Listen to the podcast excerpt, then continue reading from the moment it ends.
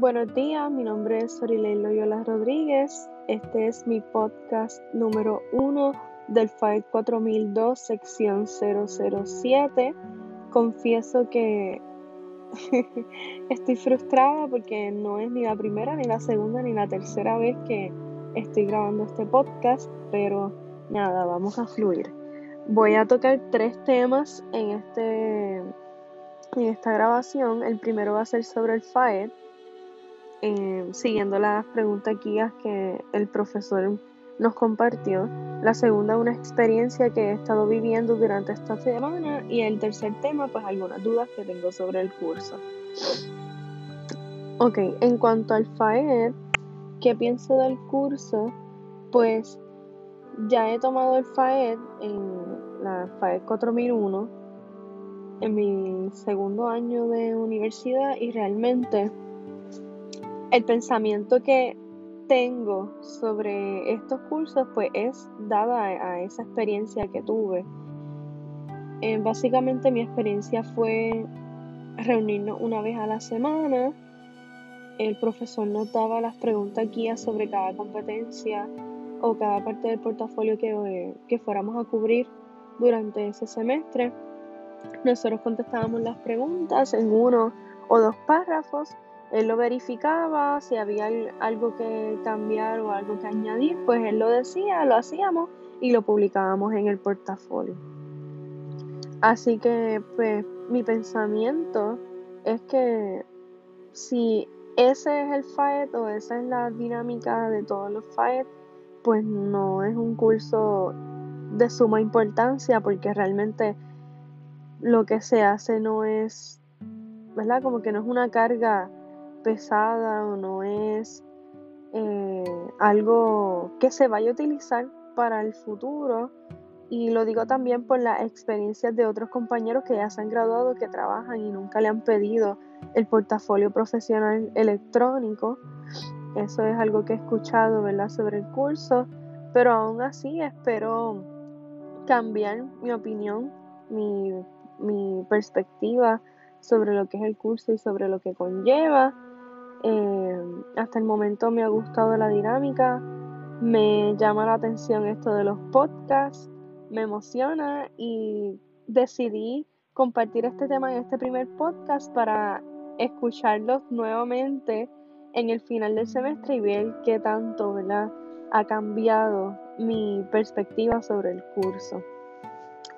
En relación a la vivencia que he tenido durante esta semana es que yo trabajo en un centro educativo en el que recibo estudiantes de, de Gestalt a cuarto grado.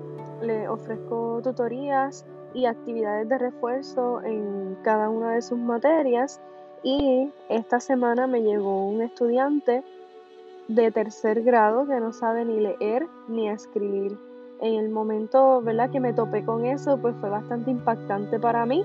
Eh, no, en el momento no sabía qué hacer, comencé a darle un montón de hojas de papel con los fonemas y todo lo demás para ver en qué nivel de lectura y escritura el estudiante estaba y de ahí partir. En ese proceso pues descubrí que él reconoce las letras del abecedario pero no sabe leer ni escribir porque no reconoce los sonidos de las letras.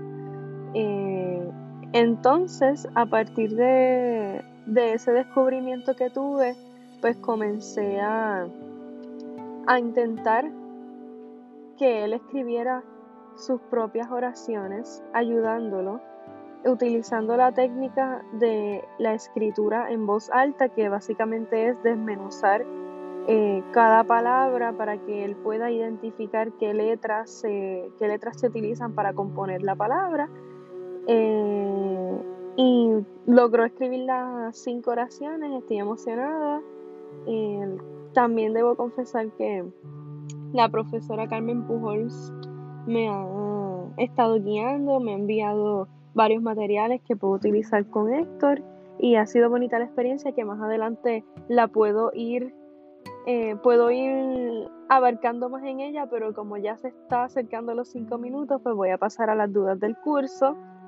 En cuanto a las dudas, pues sé que existe el calendario del curso, ya lo pasé a mi agenda personal y todo, lo leí, pero aún así me siento un poco perdida en cuanto a cómo vamos a proceder a realizar las reflexiones de las competencias, de aprender a enseñar y de, de la filosofía educativa.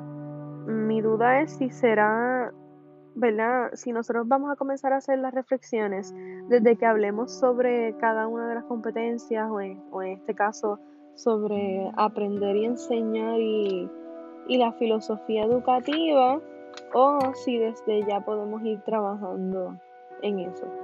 Y esta duda puede surgir también porque no entiendo lo que conlleva un tallereo, ¿verdad? Porque vi que en los temas de aprender y enseñar y filosofía educativa, pues hay un tallereo para eso, pero no sé si eso es los días que vamos a estar hablando sobre ese tema para entonces de ahí partir a hacer la reflexión o no sé, eh, esa es mi duda. Me pasé, así que Gracias por escuchar este podcast y nos vemos en el siguiente.